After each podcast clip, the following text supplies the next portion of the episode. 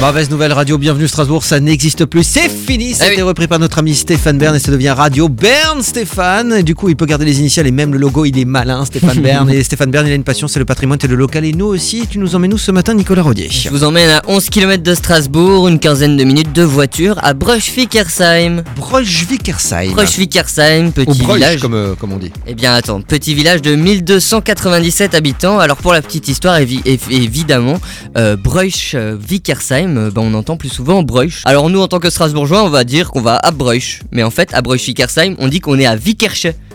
Ah, d'accord. C'est le mot alsacien, les habitants, ils préfèrent ça. Ils, ils ne sont pas de Bruch, ils sont de Wickersche. C'est très bien. Voilà. C'est moins long aussi. C'est moins C'est long. moins long. Dans le village, eh bien, au niveau euh, du patrimoine, euh, on a une église, on a un ancien ch- séchoir à linge, on a également donc le château euh, de Wickersheim qui est aujourd'hui habité. hein. Toujours au niveau du patrimoine, quand vous vous baladez dans le village, ce qui est très sympa à voir, eh bien, c'est toutes les maisons à colombage. On est dans un village typiquement alsacien.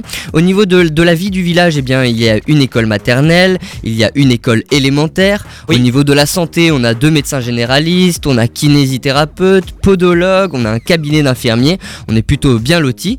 Euh, la commune, elle a aussi de nombreux euh, investissements qui ont été faits. On a une salle polyvalente, on a un très beau terrain de foot, Ah. on a une aire de jeu pour les enfants, Cool. qui est vraiment neuf d'ailleurs.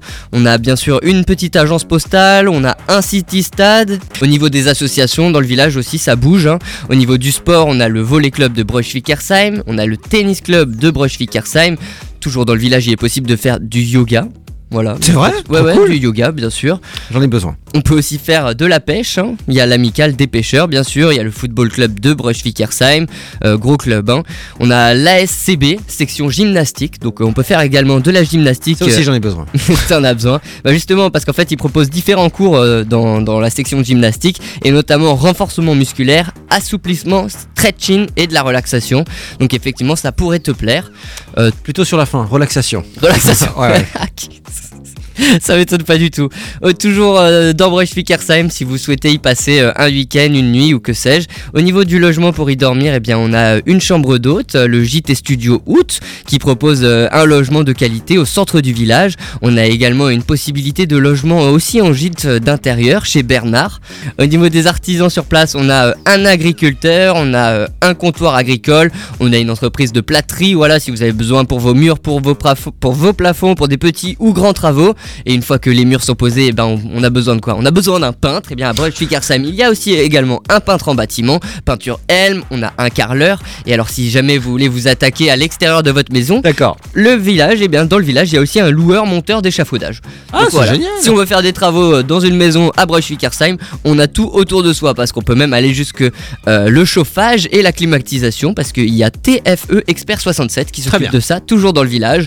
Euh, Qu'est-ce qu'on peut retrouver d'autre? On peut retrouver un atelier de carrosserie automobile. Voilà, si vous avez pris un trottoir euh, ou vous avez pris une autre voiture. Effectivement, quand on est aussi un, un mauvais conducteur, Un mauvais comme, toi, Nic- conducteur, comme toi, voilà. Nicolas Rodier. non, Mhm. j'ai jamais cassé une voiture. Je, je te remercie. Enfin, T'as jamais cassé la tienne. Voilà. voilà. C'est vrai que c'est plus précis. Voilà.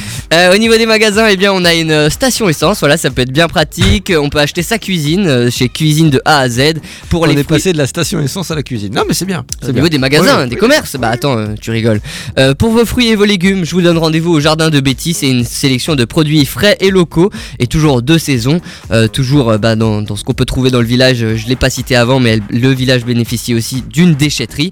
Pour se restaurer, on se retrouve dans la rue principale. hein, c'est là qu'il faut être. On a le restaurant Au Lion et le restaurant euh, La Charrue.